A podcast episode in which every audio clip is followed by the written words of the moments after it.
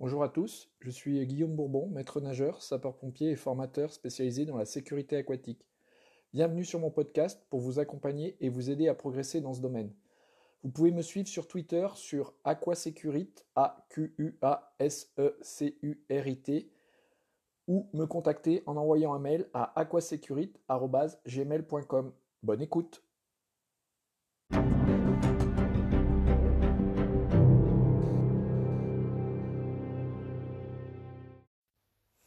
Voici la deuxième partie de mon entretien avec Frédéric Lefebvre. Bonne écoute.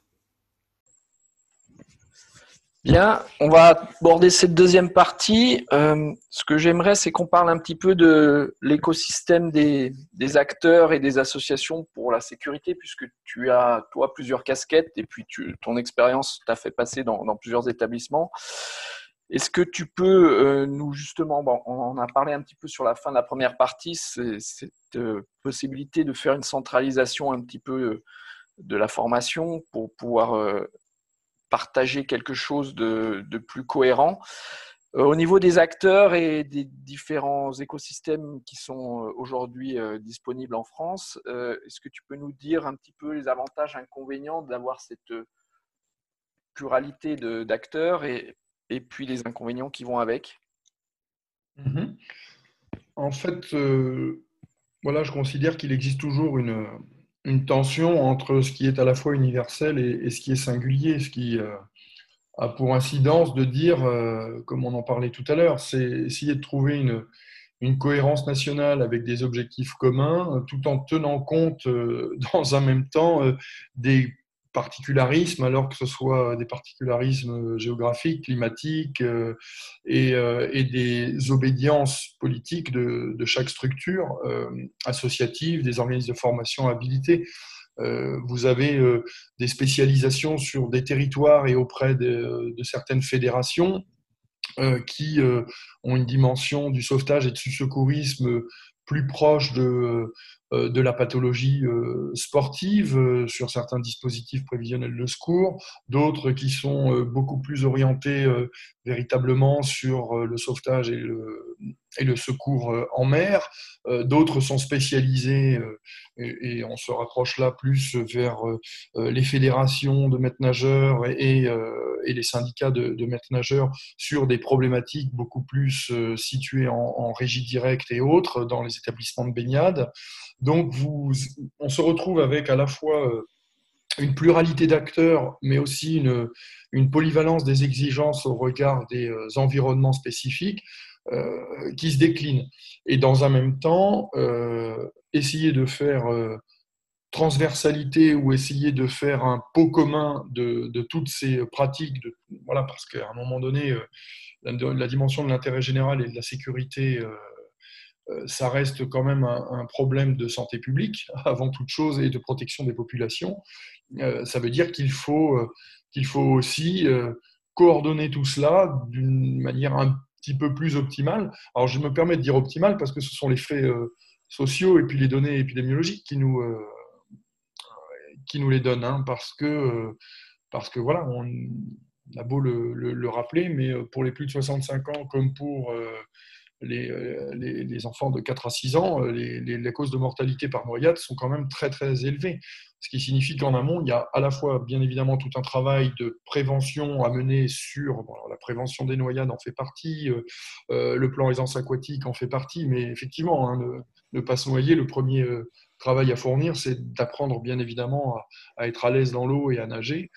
mais derrière tout cela, une fois que survient pour des voilà, pour des problèmes secondaires, des noyades secondaires ou autres, euh, des pépins, il faut une efficience de l'intervention. Et cette efficience de l'intervention, en fonction des milieux, il faut bien évidemment euh, euh, qu'il y ait adaptabilité à la fois des pratiques et adaptabilité des référentiels.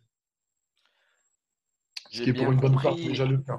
J'ai bien compris ce que tu disais sur les risques spécifiques et les formations spécifiques et les cultures aussi de chaque entité mais est-ce que tu trouves normal, par exemple, aujourd'hui, il n'y ait pas un référentiel ou un guide hein, Je ne parle pas d'une d'une trame euh, imposée euh, de force à tout le monde, mais qui n'est pas un référentiel ou un guide sur la formation de base, comme on peut le trouver au Canada, comme on peut le trouver en Australie, comme on peut le trouver aux États-Unis, avec un, guide de formation. Oui, un peu comme les, guidelines, quoi. Oui, C'est ça, oui. le, guide alerte pour les Canadiens, le, ce qu'ils appellent le Blue Book en Australie même si je pense que chaque, euh, effectivement, chaque structure a ses spécificités, néanmoins, ils partent tous sur une base commune quand même. Euh, ça, on ne l'a pas aujourd'hui en France. Est-ce que non, je, je, je, pense que c'est euh, c'est indispensable, mais après, une fois de plus, ça reste un, un problème d'ordre culturel ou de, ou de conscience. La, la, France fait le choix aux organismes de formation de laisser aux organismes de formation euh, le choix pédagogique, hein, ce dont je, parlais tout à l'heure, mais, euh, mais sur euh, cette dimension pédagogique, c'est-à-dire d'organiser à la fois la matière et la manière d'enseigner, etc., on, confond que la technique et la didactique évoluant, on a besoin d'un cadre et d'un référentiel, à mon avis, un petit peu plus, un petit peu plus strict. Voilà, parce que c'est faire aussi monter le niveau d'exigence des organismes de formation tel qu'on a envie de le voir dans le domaine de, du sauvetage et de la sécurité. Parce que ça, la rigueur, j'allais dire, euh, il appartient à chacun dans sa propre construction euh, pédagogique ou euh, éventuellement didactique de j'apprends la natation d'abord par le dos, d'abord par la brasse, d'abord par le crawl, nage alterné, nage simultané. Enfin, là, à la rigueur, c'est du, c'est du, c'est un, un, autre débat. Là, il ne s'agit pas d'un débat, c'est pas quelque chose qui relève du discutable que d'avoir euh, un référentiel qui porte sur la sécurité et le sauvetage. C'est un incontournable puisque c'est un impératif. Si euh, toutes les choses fonctionnaient à merveille aujourd'hui avec la structuration qu'on a, on n'aurait pas, euh, pas ce très fort taux, comme nous l'a montré l'Institut national de veille sanitaire, on n'aurait pas ce très fort taux de, de noyades, de, décès. Euh, euh, bien évidemment à, la sécurité aquatique.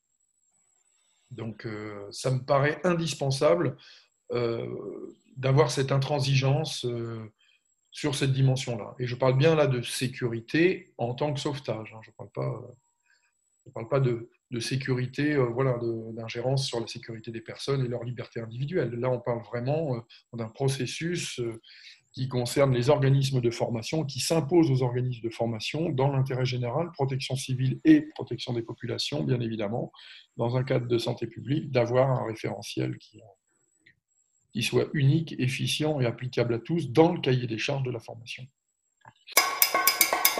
Là, il ne s'agit pas d'un débat, ce n'est pas quelque chose qui relève du discutable que d'avoir euh, un référentiel qui porte sur la sécurité et le sauvetage. D'accord Donc, dans la même idée, euh, au niveau des actions qui sont entreprises justement euh, à la fois par la richesse de, tous ces organismes qui, travaillent sur la sécurité, mais euh, aujourd'hui l'aisance aquatique est peut-être la première action, on va dire, avec un rayonnement national. Après, mmh. chaque association, chaque organisme a un petit peu ses, axes de, de communication pour euh, la prévention des noyades, pour la formation. Est-ce qu'on ne pourrait pas euh, justement aussi continuer cet exemple qu'on a pris pour les anses aquatiques avec un pilotage national? Pour d'autres actions Je sais que de ton côté, tu t'impliques dans, dans, les relations avec les acteurs du tourisme, moi, je mm. disais que ce serait intéressant peut-être d'avoir aussi des relations avec les, acteurs des centres de loisirs et de vacances, parce qu'après tout, c'est des acteurs de la sécurité qui ne sont pas formés euh, ou peu formés sur la partie aquatique. Mm-hmm. Euh, et, on pourrait avoir une cohérence euh, nationale. Et là, il n'y a pas besoin d'une étiquette spécifique d'une association ou d'un organisme, peu importe. L'idée, c'est d'avoir ces relations avec ces différents acteurs et de mettre en place quelque chose, ou en tout cas un socle au minimum, qui soit national. Qu'est-ce que, d'abord, est-ce que tu peux nous parler peut-être de ton initiative et, justement de cette relation avec, euh, une, coordination euh, au niveau du pays? En fait, euh, Nicolas Bernard, directeur de, l'Université de Bretagne occidentale, sur Quimper, conduit un, master de en tourisme et loisirs, et avec la spécificité euh, du territoire, notamment, hein, je vous disais, 1200 km de côte sur le département finistérien.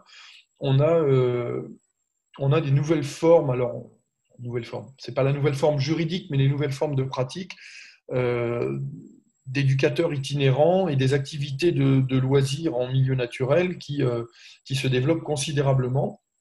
Euh, nous avons des, euh, des, centres nautiques qui deviennent euh, des établissements de, de, baignade parce que dans le projet de transformation du citoyen, il y a capter le citoyen terrien pour le mettre dans une école de sauvetage située dans un centre nautique, pouvoir utiliser dans cette école de sauvetage des supports comme les paddle rescue qui vont les amener après vers peut-être un, stand-up paddle, puis après, puis après ben, planche à voile et habitable, etc. Et donc, euh, euh, sur la région Bretagne, tout un travail est fait avec, en partenariat avec euh, la Fédération française de natation, Fédération française de voile, voilà une synergie des différents acteurs, la Fédération française d'études et de sports sous-marins, pour que euh, ces centres nautiques deviennent aussi des centres nautico-aquatiques. Et, euh, et, tous les éducateurs maintenant, enfin bon nombre de maîtres nageurs sauveteurs sont embauchés dans ce centre nautique. bon nombre d'entre eux, j'ai eu le plaisir de les avoir en, en formation, et ont une particularité, c'est que ces maîtres nageurs sont à la fois des agents de développement euh, euh, de la partie aquatique, mais euh, aussi des agents de développement du tourisme. Et ça donne vraiment une configuration complètement différente et une coloration différente auprès des organismes de formation parce qu'il euh, faut euh, connaître la structuration, bien évidemment, euh, des collectivités, de, des offices de tourisme, des propositions qui sont faites sur la connaissance du territoire et leurs spécificités naturelles. Bref, c'est vraiment une, une législation et une connaissance territoriale très vaste, les flux migratoires qui sont euh, aussi sur le département avec les responsabilités du conseil départemental en matière de circulation des jeunes, etc., euh, pour les transports en commun. Bon, il y, a vraiment beaucoup de choses euh, sur lesquelles on est contraint aussi de, et, amené à travailler. Et ces nouvelles formes puisqu'on le sait très bien, hein, le, fait social préexiste à la loi ou à sa réglementation, ces nouvelles formes vont nous conduire très certainement à interroger le cadre réglementaire de demain. Donc, comme je disais, c'est pour ça que c'est euh, toujours complexe, pas compliqué, complexe euh, d'avoir euh, une entité nationale qui soit comme un observatoire, comme un centre qui, qui, fixe les guidelines, et puis dans un même temps se saisir des, des retours de terrain pour une adaptabilité assez rapide du cadre réglementaire, des métiers qui bougent et qui évoluent très rapidement aussi. Le maître nageur euh, en piscine qui va faire 40 ans en piscine, euh, comme ce fut le cas euh, il y a encore quelques années, voilà, je veux dire, c'est quasiment terminé si la mobilité professionnelle et formative est, est de mise, bien évidemment. Ces maîtres nageurs sont à la fois des agents de développement de la partie aquatique, mais aussi des agents de développement Tu parlais de, ces, initiatives.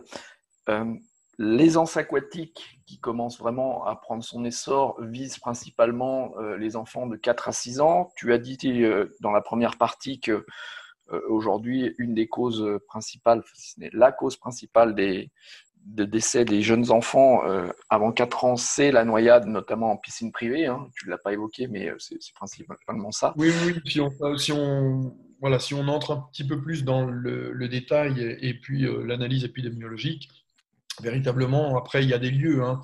Euh, l'utilité des maîtres nageurs euh, sauveteurs dans les établissements, qu'ils soient publics ou privés, je veux dire, elle a quand même son importance, puisque les enfants qui se noient principalement dans les piscines privées, au sens piscine, j'allais dire privative, avec, euh, non pas à usage collectif, mais à usage individuel, hein, les, piscines de, propriétaires euh, individuels, ça reste, ça reste quand même la majorité, donc euh, à 50% par rapport aux, noyades traditionnelles. Donc ça reste véritablement une, une politique de sensibilisation à l'encontre, bien évidemment, des des parents, mais le maître nageur sauveteur qui exerce en établissement de baignade joue parfaitement sa fonction, puisque dans ces établissements-là, le taux d'accidentologie est très faible, très très faible. D'accord. Donc, si on devait justement euh, passer dans une phase 2, si ce plan aisance aquatique euh, se met bien en place, et dire maintenant on va cibler les enfants de 0 à 4 ans, pour toi, ce serait quoi les axes principaux pour euh, diminuer cette, cette accidentologie dans les piscines privées? Je pense sincèrement là que le, ministère est, en train de, travailler sur cette thématique. Euh, notamment l'aisance aquatique, il est important de comprendre que c'est euh, une démarche didactique et qu'elle est transférable euh, à l'ensemble de la population. c'est pas la dimension de l'aisance aquatique, hein, c'est véritablement s'approprier un espace à proximité d'eux et s'y déplacer, y entrer, s'y déplacer et s'en extraire de manière à le vivre sans gêne, hein, commodément. C'est le terme que nous avons proposé à la conférence nationale de, consensus. Pour quelle raison? Euh, Pour la bonne et simple raison, c'est que euh, vous pouvez très bien retrouver un public euh, de plus de 65 ans dont le taux d'accidentologie est aussi élevé en termes de noyade et utiliser à la fois cette terminologie et cette démarche de l'aisance aquatique pour pouvoir enseigner ce fameux j'entre dans l'eau, je peux y développer euh, une certaine orientation, avoir une certaine forme, euh, m'en extraire commodément, etc. Ça, ça fait véritablement partie d'un enseignement massé et précoce que se veut les l'aisance aquatiques, sur lesquels d'ailleurs nous travaillons depuis maintenant euh, près, de, près de 20 ans sur la région Bretagne. Et ça s'adresse bien à toutes les populations. Là, il y a un véritable ciblage. L'avantage qu'il y a aujourd'hui, c'est que structurellement, le ministère des Sports est sous tutelle du, euh, du ministère de l'Éducation nationale et que euh, le lieu privilégié euh, de fréquentation des enfants étant bien l'école et ou les séjours d'accueil collectif de mineurs, il est impératif de mettre l'accent sur l'aisance aquatique auprès de ces catégories d'âge. Donc, il y a d'abord une structuration à mener euh, auprès euh, de l'éducation nationale. Euh, l'éducation nationale dispose aujourd'hui d'instructions spécifiques sur la priorisation de l'aisance aquatique et sur la priorisation, bien évidemment, de cette tranche d'âge-là, des 3 à 6 ans. Ensuite, sur les, sur les, au-delà des, des, 6 ans, on entre dans un autre processus du j'apprends à nager, etc., et qui structurellement est également soutenu par l'Agence nationale du sport. Le lieu privilégié fréquentation des enfants étant bien l'école et ou les séjours d'accueil collectif de mineurs, il est impératif de mettre l'accent euh, sur l'aisance aquatique euh, auprès de ces catégories d'âge. Si on devait parler maintenant non pas de la capacité d'une personne ou d'un enfant à se sauver, euh, si on devait parler de leur capacité à intervenir ou à être acteur de la sécurité, parce que ça aussi en termes de culture en France aujourd'hui, euh, lorsqu'on va dans un établissement de bain, euh, bah, tout est organisé pour que la sécurité euh, ne soit pas de la responsabilité du baigneur, et pourtant ce serait intéressant que le public puisse réagir, sache réagir, sache identifier des situations dangereuses ou des situations d'accident qu'est-ce que tu pourrais, euh, toi, proposer ou qu'est-ce que tu aurais en tête si on devait justement euh, axer un, plan d'action pour que les pratiquants deviennent acteurs de leur sécurité? Ah bah, Pour être acteur, il faut déjà euh, effectivement qu'il y ait une action éducative qui permette pardon, d'être acteurs. Ça signifie que tous les acteurs de l'éducation doivent être en mesure, sur le temps d'intervention éducatif de l'enfant de permettre et de favoriser ça ce qui est loin d'être le cas, hein. contrairement aux pays scandinaves euh, où, euh, quand un adulte chute ou autre, même des enfants de 5-6 ans connaissent les, à la fois les premiers gestes et surtout les messages d'alerte à faire passer. Parce que sur un plan éducatif, aussi bien parents que l'école se charge voilà, de porter assistance à autrui parce que ça reste effectivement quelque chose de l'ordre du culturel, parce que la culture se fait bien évidemment par l'action éducative, majoritairement. Donc il y a d'abord tout un travail, et on le voit bien, la difficulté qui est souvent portée voilà, par une notion de, de défaut de moyens que, que l'école fait, fait ce qu'elle peut avec ce qu'elle a, et, mais malheureusement, en termes d'éducation, une maîtresse, alors ça, ce sont souvent des études de cas, hein. j'ai un, de mes enfants qui a, qui a étudié en, Norvège, mais donc j'ai quelques retours de, de pratiques pédagogiques et autres dans ce domaine. Mais voilà, des, simulations parfois sont faites par euh, des enseignants euh, sur, euh, bah voilà, si un enseignant a un malaise, à un moment donné, bah vous n'avez pas une quinzaine d'élèves, parce que déjà ils sont, une quinzaine par classe, vous n'avez pas une quinzaine d'élèves qui se regardent dans le blanc des yeux. Il y a il y a tout un protocole, ils savent quoi faire, ils savent s'organiser. Euh, voilà, c'est une question d'organisation. Alors voilà, moi je, dirais plutôt que, plutôt que de développer la culture individuelle dont on parlait euh, tout à l'heure, c'est plutôt d'avoir une construction de culture euh, collective, y compris sur cette dimension de porter attention et, secours à autrui. Les enfants l'ont souvent de manière empathique entre 3 et 6 ans. Ils jouent à côté d'eux sans être vraiment très coopératifs, mais quand quelque chose ne va pas, ils arrivent tout de suite à, cerner euh, qu'il y a une priorité et cette priorité, elle doit être là, dans le premier secours, conditionnée. C'est un conditionnement opérant. Ce qui fait peur majoritairement aux, secouristes, euh, c'est de ne pas être préparé à une situation. C'est le haut niveau d'incertitude. Quand on arrive et qu'on maîtrise bien ces gestes, ces référentiels, ce qu'il faut faire par rapport à telle ou telle situation, euh, voilà, la dimension affective ne prend plus le dessus c'est la dimension opérationnelle et l'efficience euh, qui prévaut. Plutôt que de développer la culture individuelle dont on parlait euh, tout à l'heure, c'est plutôt d'avoir une construction de culture euh, collective, y compris sur cette dimension de porter attention et, secours à autrui. Et ces actions, bon là tu as parlé beaucoup de l'éducation nationale, mais elles pourraient aussi se faire par d'autres acteurs de la société, je, dis bien des nageurs.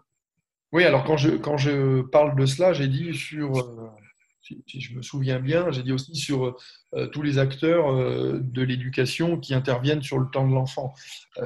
ça va des parents, ça va des séjours d'accueil collectif de mineurs, ça va bien évidemment dans les structures de clubs dans lesquels ils sont. Hein. et là, quelle que soit l'activité, hein, vous n'êtes pas contraint d'être en natation pour pouvoir faire du secourisme, pour pouvoir travailler sur porter secours à autrui ou sauvetage.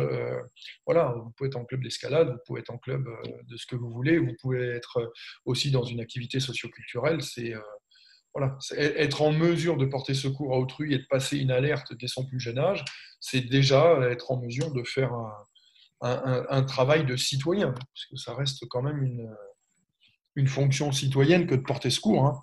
Même le Code civil, nous. C'est le Code pénal. C'est d'ailleurs quelque chose qui m'a toujours surpris pour euh, ce qui concerne les clubs de natation, notamment lorsque des enfants font deux, trois années dans un club de natation et qu'à l'issue de ces années, ils n'ont pas eu euh, d'initiation sur une ou deux séances sur les risques liés à la pratique de ce sport et mmh qu'ils n'ont pas appris à identifier une personne qui se sent pas bien dans l'eau. C'est un peu dommage. Une, fois de plus, ça dépend. Une fois de plus, ça dépend, euh, bien évidemment, du, euh, de l'entraîneur, du président de club, de voilà, enfin de, de la culture euh, dans laquelle euh, baignent majoritairement les, euh, à la fois les bénévoles et qui, non pas par omission, hein, mais parce qu'effectivement pas sensibilisés à, n'ont pas cette, cette approche, cette, j'allais dire quasiment ce petit sacerdoce, parce qu'à un moment donné, il y a, voilà, la dimension altruiste, elle passe bien évidemment par euh, ce que disait Nathalie Gall dans, la, dans J'apprends à nager, c'est euh, j'apprends à me sauver, j'apprends à sauver autrui, et puis après, j'apprends à devenir un nageur performant. Bien, eh ben, écoute, euh, je te remercie pour tout cet apport d'informations et d'expérience. Est-ce que tu veux dire quelque chose pour conclure un peu sur ces différentes parties? Non, non, je, crois que c'est, on a fait un petit peu le tour. Je, je reste persuadé que euh, la subtilité est toujours euh, complexe à mettre en œuvre entre, euh, voilà, j'allais dire, les qualités et les écueils des individualités avec un, grand projet collectif voilà, de, secours qui est à la fois dans l'intérêt général et, puis, et puis la santé publique. Donc, pour moi, c'est quelque chose qui n'est pas qui n'est pas neutre parce que même pris sous un angle très désagréable, mais sous un angle économique, ça a aussi une incidence, hein, parce que bien évidemment, malheureusement, et il ne s'agit pas là des décès, mais des gens qui sont victimes. Là, on en parle très très peu, mais de, de noyades avec non, non, mortelles mais accidentelles et qui laissent de, lourdes séquelles. Voilà, ce sont aussi de, des personnes et des enjeux sur lesquels ben voilà, il, y a, une dimension euh, économique et sociale forte et je pense que ça mérite euh, toute notre attention euh, pour faire un travail non pas de guerre de clocher mais un travail d'intérêt général. Je te remercie beaucoup pour cette participation et, ces, tout ce que tu as évoqué parce qu'il y, y a, beaucoup de points intéressants, alors des choses existantes et des choses qui seraient bien d'accentuer. Euh, j'espère qu'on aura l'occasion d'en rediscuter parce qu'il y a des sujets qui peuvent donner lieu effectivement à, peut-être des discussions qui portent uniquement sur, euh, sur certains thèmes. Je te remercie en tout cas de ta participation. J'espère qu'on pourra se revoir euh, bientôt sur ce podcast. Et puis, je te dis à bientôt. À très bientôt. Merci pour l'invitation. Au revoir. Je vous remercie pour votre écoute et je vous dis à très bientôt pour un nouveau podcast.